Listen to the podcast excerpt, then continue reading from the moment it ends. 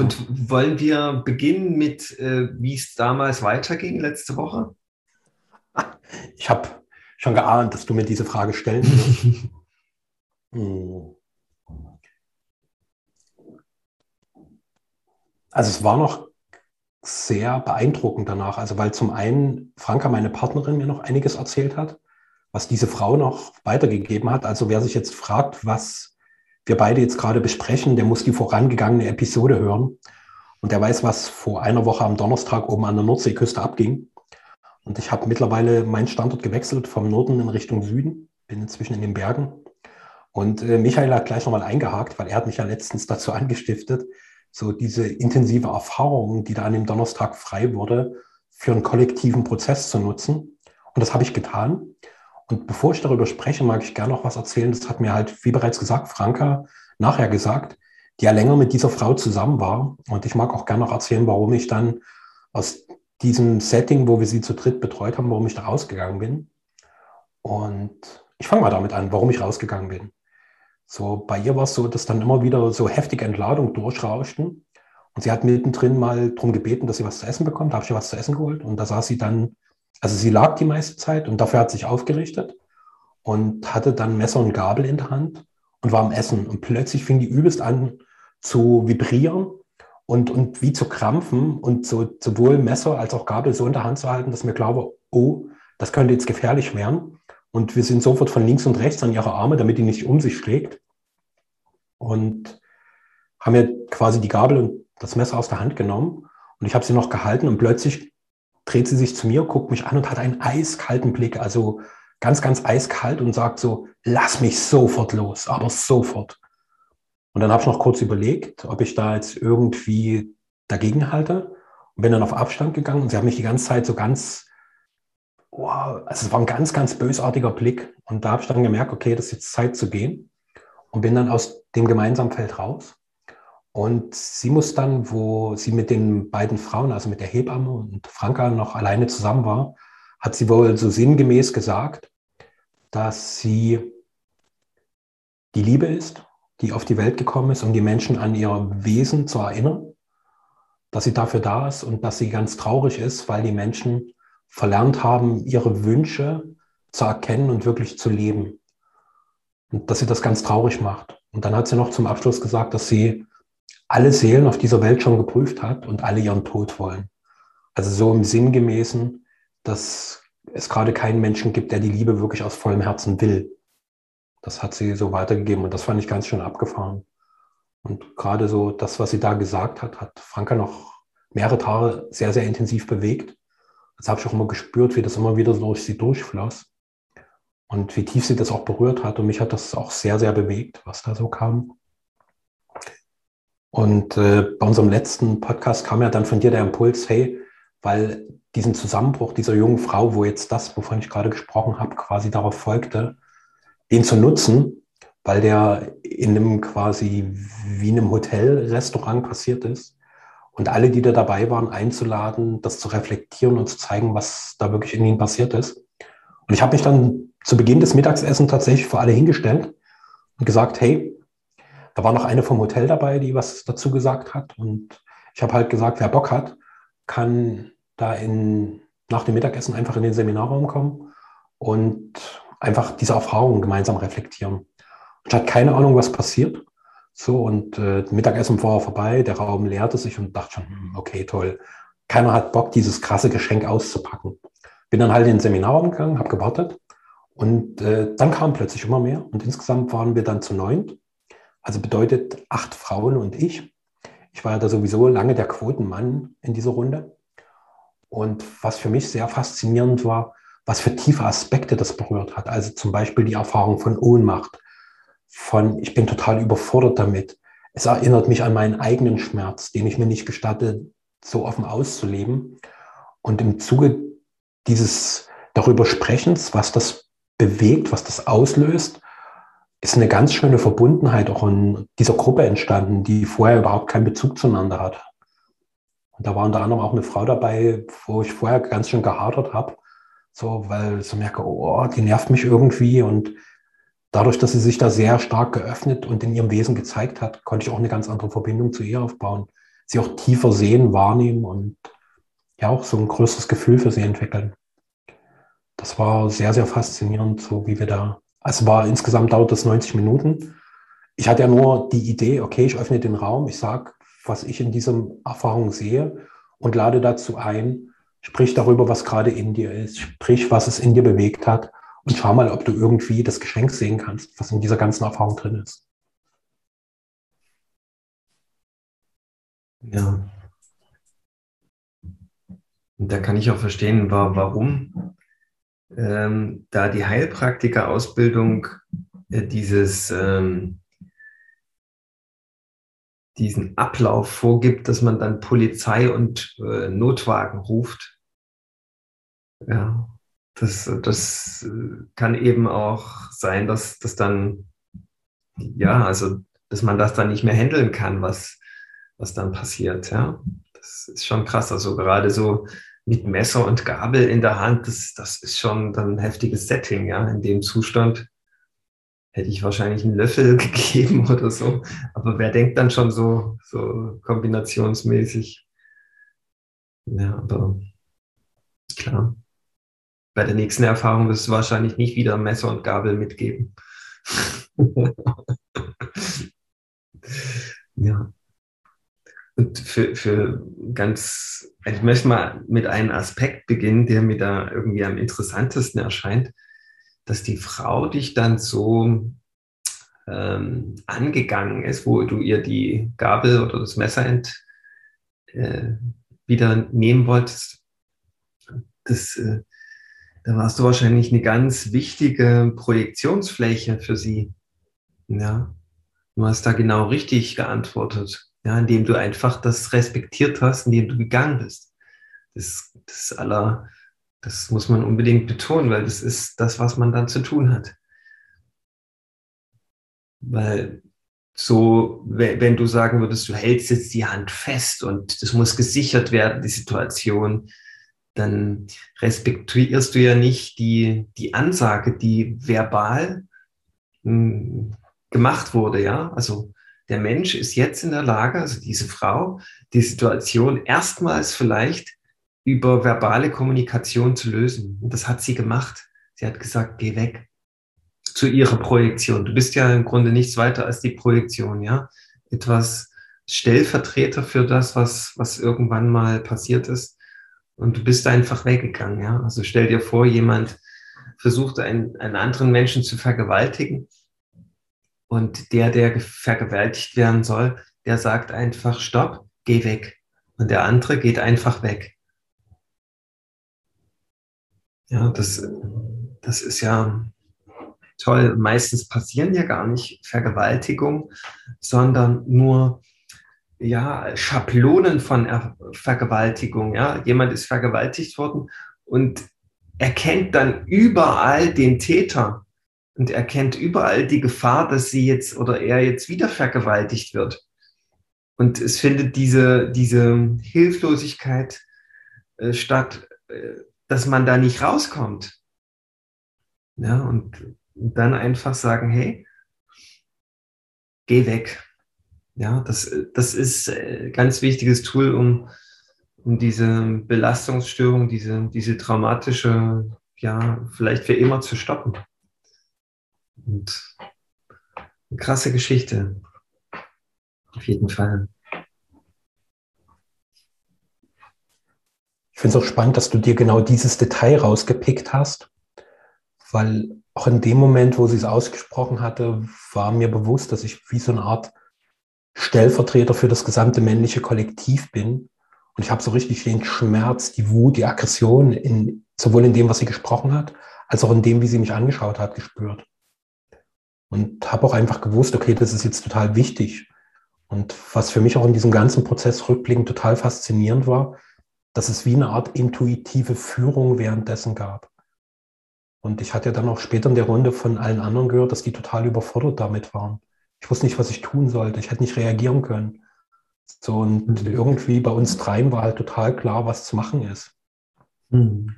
Und ich habe ja sowas in der Form auch noch nicht erlebt. Also ich habe in den letzten Monaten schon einige heftige Entladungsprozesse auch begleiten dürfen und habe ja dafür nichts, was wir in unserer aktuellen Welt als Ausbildung oder Spezialisierung oder vielleicht auch, hey, du bist dafür autorisiert, dafür, davon habe ich nichts, sondern ich bin einfach in diese Situation gekommen und war dann gefordert, einfach mich führen zu lassen, was da jetzt dran ist. Und wenn ich so ausspreche, klingt das immer noch ein bisschen komisch und gleichzeitig ist es aber die Wahrheit.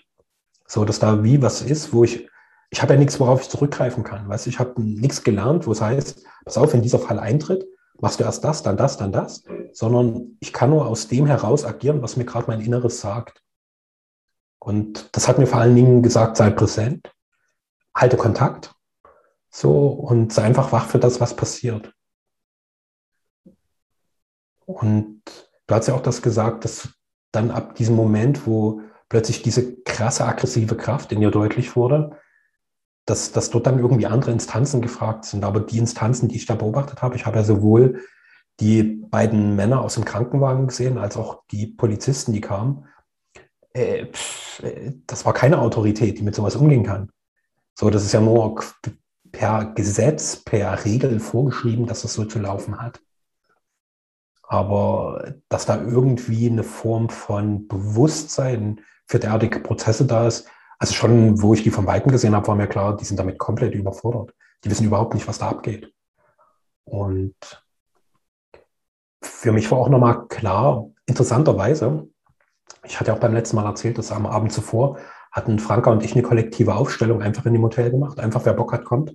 Und interessanterweise kamen wir bei dem Thema Grenzen, also weil da ging es darum, was ist wichtig für unsere Verbindung untereinander. Und da kam das Thema Grenzen und irgendwann landeten wir bei Ohnmacht über Grenzen. Und genau das passierte dort ja, dass jemand seine Grenzen mal überdeutlich gemacht hat, als zum Beispiel dieses Lass mich sofort los, ist ja ganz klar eine absolute Grenze. Und so auch diese kollektive Ohnmacht zu spüren im Umgang mit so einer Intensität, so einem auch wirklich krassen Ausbruch an menschlicher Emotionalität, das fand ich total faszinierend. Und auch zu sehen, wie diese Ohnmacht auch bei den scheinbar mächtigen Instanzen unserer Gesellschaft da ist. Weißt du, die Rettungssanitäter, die Polizei, so einfach zu sehen, ja, die waren auch total überfordert. Und müssen natürlich so tun, als hätten sie es im Griff, aber pff, haben sie es natürlich hinten und vorne nicht. Und was für mich auch total faszinierend war, dadurch, dass ich dann den Raum geöffnet habe, wie notwendig sowas ist, nach solchen wirklich intensiven Erfahrungen, auch für alle Beteiligten, mal ein Feld zu öffnen, wo ich einfach darüber sprechen kann, was gerade in mir ist, was, was da in mir passiert ist. Und in unserer Gesellschaft ist ja nach wie vor so ein riesengroßer Schleier der Verschwiegenheit, der all diese Dinge immer wieder wie unter eine große Betondecke versucht zu kehren und da unter der Oberfläche brodelt ohne Ende. Ja. Und diesen Raum von Klärung habe ich gemerkt, der ist so, so elementar. Und wahrscheinlich geht es gar nicht so sehr darum, was in diesem Raum ganz konkret passiert, sondern vielmehr, dass dieses Feld überhaupt existiert, wo ich mich mit meinen Empfindungen zeigen darf und wo es eine große Offenheit dafür gibt, dass das einfach sein darf, wie es gerade ist. Mhm. Ja, also ich gehe auch daraus, äh, nehme ich nochmal ein Detail raus, den ich unglaublich merkwürdig finde. Den Punkt, wo du erlebt hast, dass da eine höhere Führung durch dich wirkt. Ich denke, diese Führung hat jeder,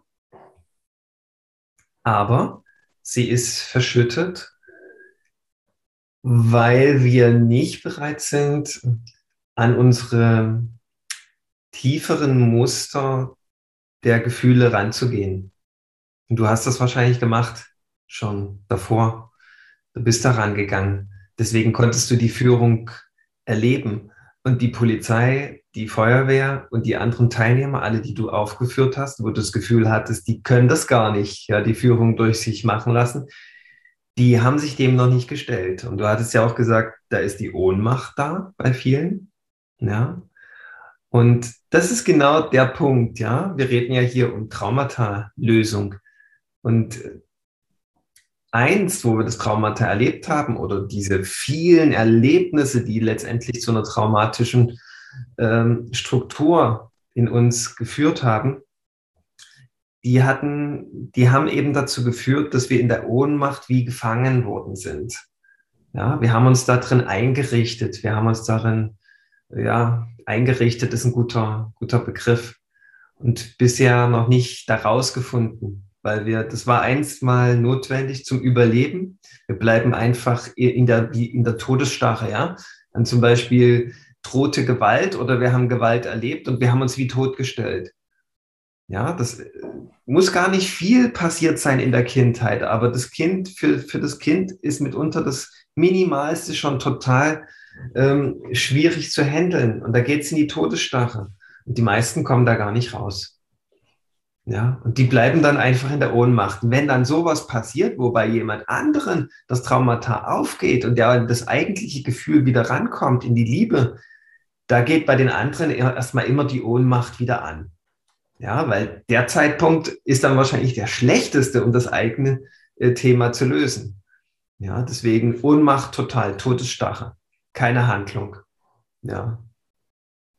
Ja, und äh, wenn wir uns nur beginnen, dafür wieder zu öffnen, dass, äh, dass wir da mal rangehen, dass wir mal die Frage stellen, sind wir eigentlich wirklich lebendig? Oder, oder sind wir noch in so einer, ja, in so einer frühkindheitlichen ähm, Angstreaktion oder, oder Stressreaktion gefangen?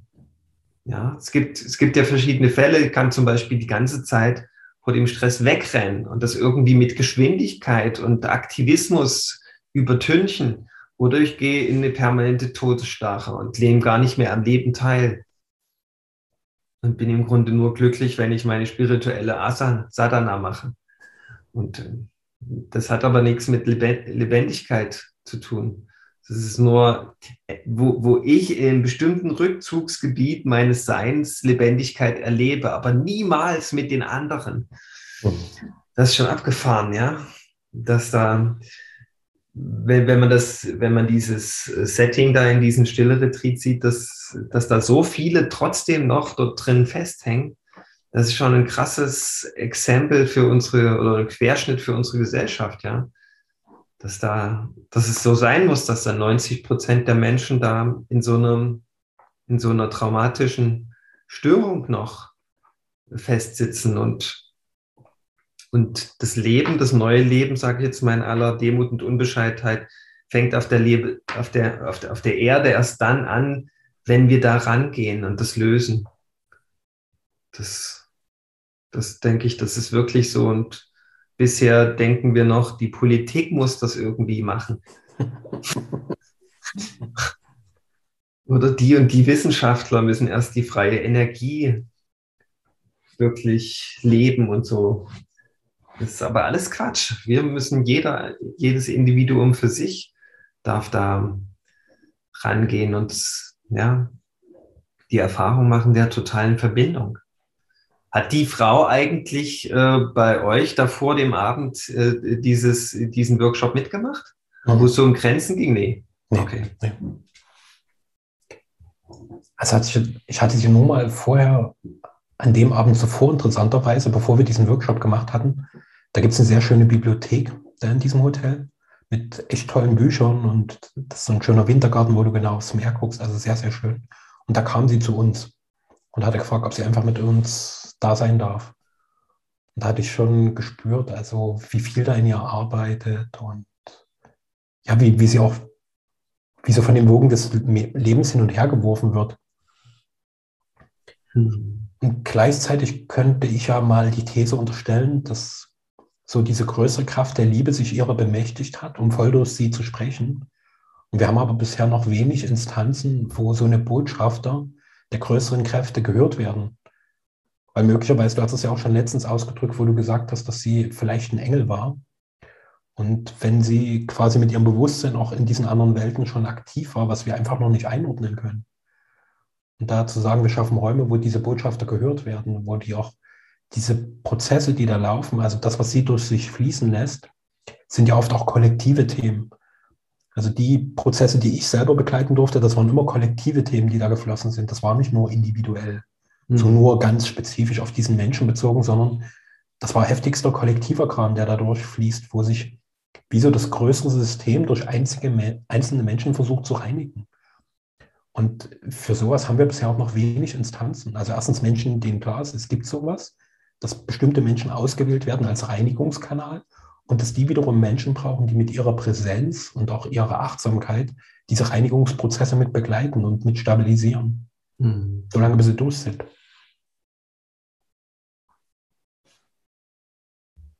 Ja, ich denke auch davon gibt es ganz viele. Mhm. Ganz, ganz gerade. Das, und das ist auch an der Zeit, weil alles, weil diese, dieses, dieses kollektive Traumata, ja, also das ist ja einstmals ein individuelles Traumata geworden und wir haben uns schon so sehr daran gewöhnt, weil es allen so geht, dass es wie schon kollektiv geworden ist. Das erzeugt gerade einen ganz großen Druck, weil die, die Energie auf der Erde, die steigt und steigt. Und das ist wie so ein Auslöser, ja, als ob dieser, dieser innere traumatische Konflikt jetzt überkocht durch den Energieanstieg auf der Erde. Und unsere Deckel, die das versuchen unten zu halten, die, die, die scheppern schon, ja, und die, die, die, die schaffen das nicht mehr nach unten zu drücken. Das wird immer mühsamer, das ja klein zu halten und im Schach zu halten, diese, die, diese Urkraft, die dann eigentlich aus uns allen ausbrechen möchte.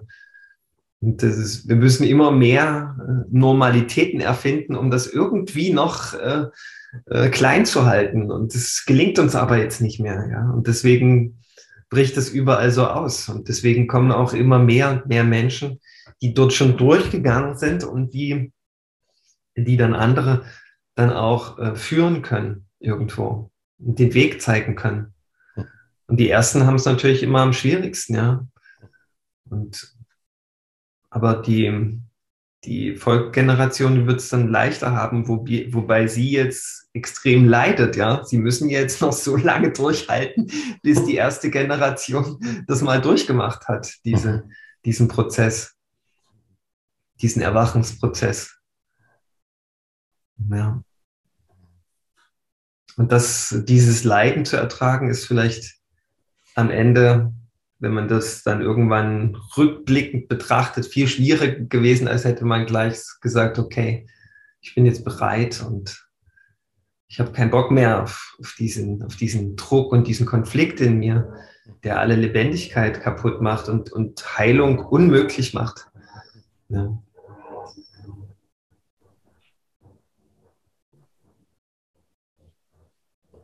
Ich mag da zwei Dinge rausgreifen. Also zum einen, was du gesagt hattest, dass es jetzt für die, die diesen Weg zuerst gehen, am schwersten ist. Also ich hatte auch in der vergangenen Woche wie so das Bild, dass es jetzt Menschen gibt, die wirklich neue Wege bauen. Und wenn du einen Weg baust, das ist halt wirklich ein aufwendiges Prozedere. Du musst halt erstmal das Gelände erschließen, alles einebnen und dann Schicht für Schicht diesen Weg bauen. Und die anderen können dann aber einfach über diesen Weg drüber gehen, von denen, die es gebaut haben. Und da dieses Bewusstsein zu haben, dass es jetzt Menschen gibt, deren Aufgabe es einfach ist, diesen Weg zu bauen, damit andere drüber gehen können. Und das Zweite, was ich beobachtet habe, ist, weil du davon gesprochen hast, dass so dieses Leiden und die Entscheidung, rückblickend vielleicht zu sagen, hey, wie, wieso habe ich mich nicht eher aus diesem Zyklus verabschiedet, dass dieses Leiden eine ziemlich perfide Anziehungskraft hat, weil es so vertraut und so sicher ist. Also ich kenne das so gut. Ich kenne das so gut. Und einfach zu sehen, wie dass auch der Schmerz eine große verführerische Kraft hat, auch wenn jeder sagen würde, ich will das nicht.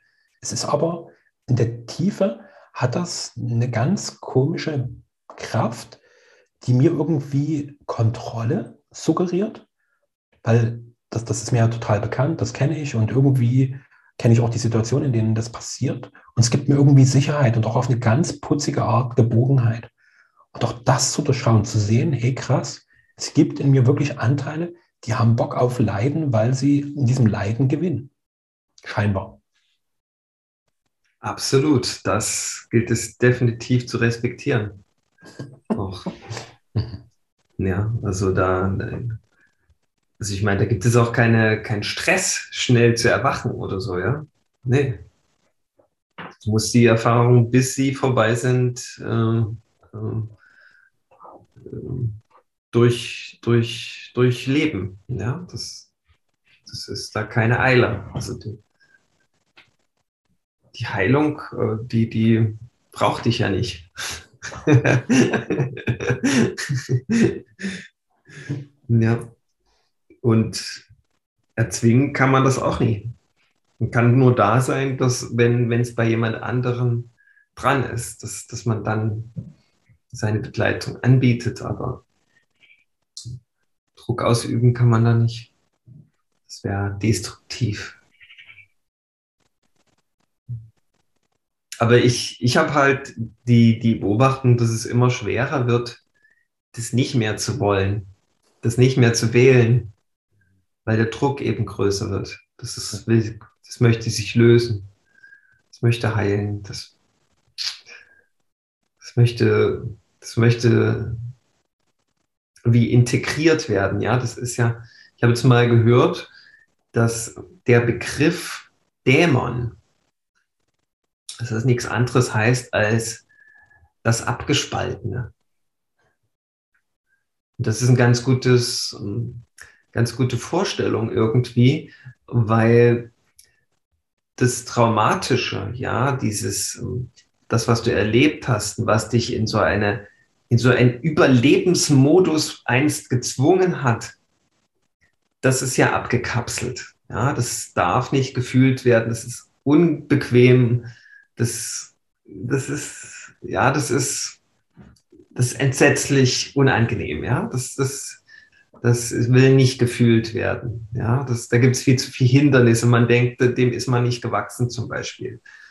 Ja, und warum? Mir geht es doch eigentlich ganz gut, ja. Und lauter solche Dinge, ja. Das ist ja was Abgespaltenes und es ist nicht leblos. Das ist das, was eigentlich dein ganzes Leben bestimmt.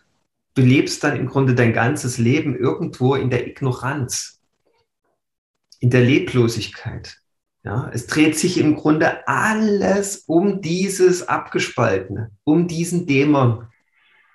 Ja, und das macht dein Leben so leblos am Ende. So, ja, so, so unheilig.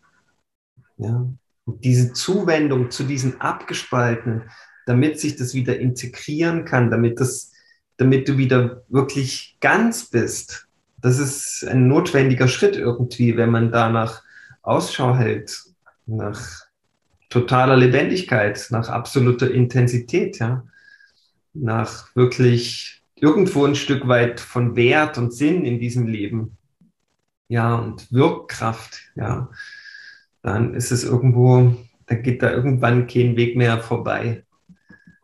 Ja, und also das, das wirft ein neues Bild auf, auf, den, auf, den, auf den Dämon, ja, dass das im Grunde nichts von außen ist. Ja, das ist, das, das ist in mir. Ja, das ist was Abgespaltenes, was nach Hause wiedergeholt werden möchte, was, was integriert werden möchte, weil dann ist es ja nie mehr so dieses unbewusste Ding, was die ganze Zeit dennoch mein Leben steuert, sondern das ist eine Kraft, die mir dann dient, ja, das, das ist, das ist eine sehr lohnenswerte Betrachtung zumindest.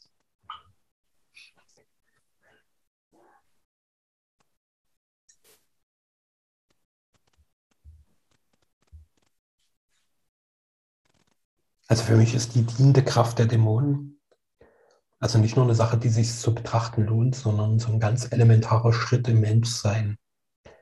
Sich diesen Dingen wirklich bewusst zuzuwenden, dann nicht länger wegzulaufen. Und da kommt mir auch wieder dieses Bewusstsein, dass die beste Möglichkeit, die diese Dämonen quasi sichtbar macht, halt einfach der Kontakt zwischen uns Menschen ist. Und je näher, intimer und intensiver dieser Kontakt, desto sichtbarer werden die Dämonen. Und bisher haben wir auch gerade in unseren partnerschaftlichen Verbindungen dafür noch so gut wie überhaupt keine Räume, wo sich sowas zeigen darf, sondern mhm. dass so diese absurde Anforderung, dass wir irgendwie möglichst gleich bleiben müssen. Also so wie wir uns kennengelernt haben, enttäusch mich bloß nicht. Und das Schönste, was eigentlich in einer wahrhaftigen Beziehung passieren kann, sind Enttäuschungen. Weil dadurch alles geht, was nicht wirklich der Wahrheit entspricht, was nicht dem Wesentlichen entspricht. Und ähm, ich bin da vor kurzem in einem sehr schönen Sinnbild begegnet, dass unsere normalen Partnerschaften so sind wie ein Gleis. Weißt du, dass die beiden Schienen schön geradlinig immer nebeneinander herführen. So keine Abweichung, nicht nach links, nicht nach rechts. Und dass wir uns total darauf verlassen können, dass mein Partner genau in dem Abstand, wie die Schiene einmal definiert wurde, neben mir mit entlang rauscht.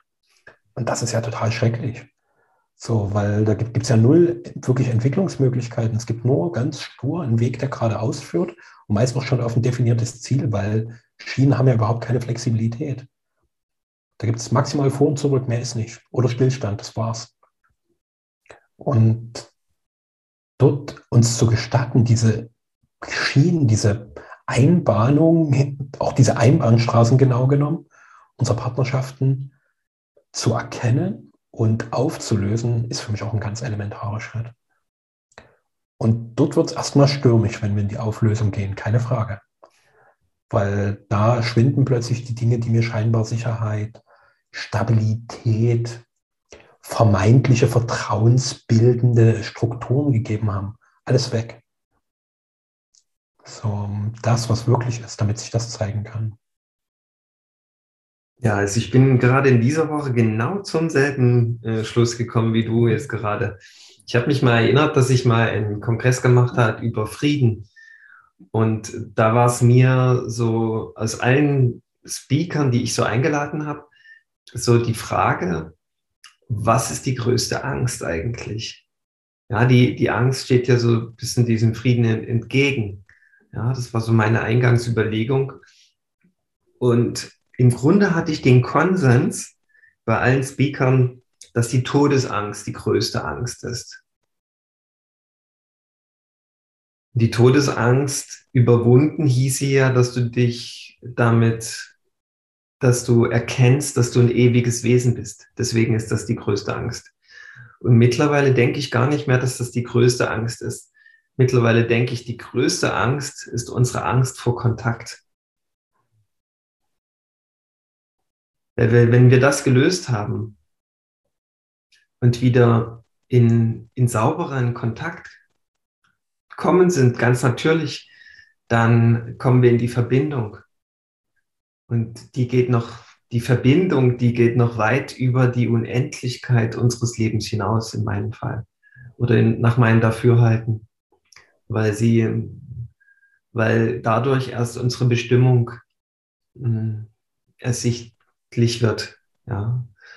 Und wenn ich mich, wenn ich mir sage, ja, ich bin ein ewiges Wesen, dann setze ich mich in die Höhle und meditiere und genieße das einfach und komme aber nicht, ich kriege immer nur häppchenweise die Verbindung und ich suche dann die Verbindung zu Gott und zum Universum und zu Pflanzen und zu Tieren und, aber erst durch, die, durch das Erkennen von der Verbindung zu anderen Menschen erkennen wir, was wir eigentlich sind, nämlich wie, was viel Größeres, was, was du vor uns mit Kollektiv beschrieben hast. Es gibt etwas, was uns durch uns alle wirken möchte. Nicht bloß durch einen Einzelnen in, in, im Himalaya, sondern durch die gesamte Menschheit. Und das geht erst, wenn wir die Angst lösen, um wahrhaftig in Kontakt mit anderen Mitmenschen zu, zu kommen. Und ich finde, das klingt erstmal ein bisschen wenig. So die größte Angst ist die Angst vor Kontakt, aber das ist tatsächlich, was ich überall erlebe, ist die Angst vor Kontakt. Ja, und das ringsherum gehen. Ich habe am Wochenende ein Familienfest erlebt, wo die Großfamilie zusammenkommt. Und da war die über, übergroß, diese Angst vor Kontakt. Das hat man, jeder hat versucht, sich da ringsrum zu. Niemand, äh, ich habe Nein, ich habe tatsächlich am ganzen Wochen, ich war ganz wach und ich wollte auch nichts. Ich wollte, ich war bereit für Kontakt, aber ich habe es nicht erzwingen wollen. Ich habe ganz genau beobachtet, wie jeder so seine Mechanismen hat, um, um den eigentlichen tiefen Kontakt ringsherum zu gehen und wie man nur Kontakt spielt. Das war für mich eine Lehrstunde, wie, wie im Bilderbuch, echt wie im Lehrbuch. Und äh, daran sehe ich irgendwo eine große Aufgabe derzeit für mich, dass ich Menschen zeige, wie Kontakt wieder möglich ist, wie man wirklich in Kontakt kommt. Und dann darüber hinaus, das ist ja der, der Schritt, der zu gehen gilt. Und dann kommt man in die Verbindung wieder zu allem, was ist. Nicht bloß zu Pflanzen und Tieren und Universum und Gott, sondern mit allem. Und das ist dann, letztendlich ist, ist das deine Natur, die, die Verbindung. Und da darfst du erstmal durch diesen Waschmaschinengang Angst und Kontakt durchgehen. Und Enttäuschung erleben. Vielleicht sogar ein Stück weit.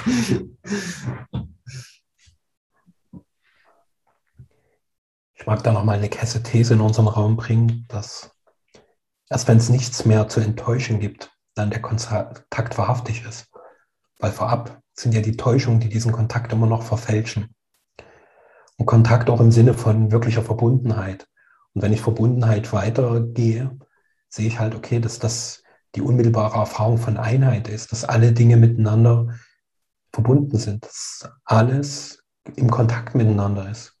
Und wir wehren uns aber gegen diese permanent existente Realität, indem wir halt versuchen wollen, diese Verbundenheit in irgendeiner Form zu kontrollieren oder in bestimmte Strukturen zu zwängen, die uns scheinbar schlüssiger oder sicherer erscheinen. Aber so funktioniert das Ganze nicht.